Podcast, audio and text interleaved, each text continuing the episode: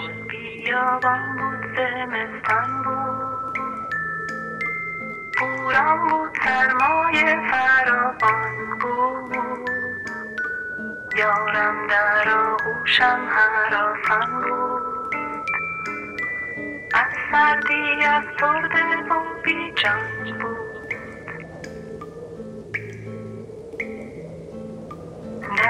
پیش آن سیمین بر خشکه.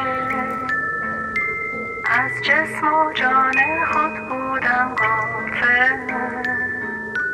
می کوشیدم بهرش از جان و دل می بردمش با خود سوی منزل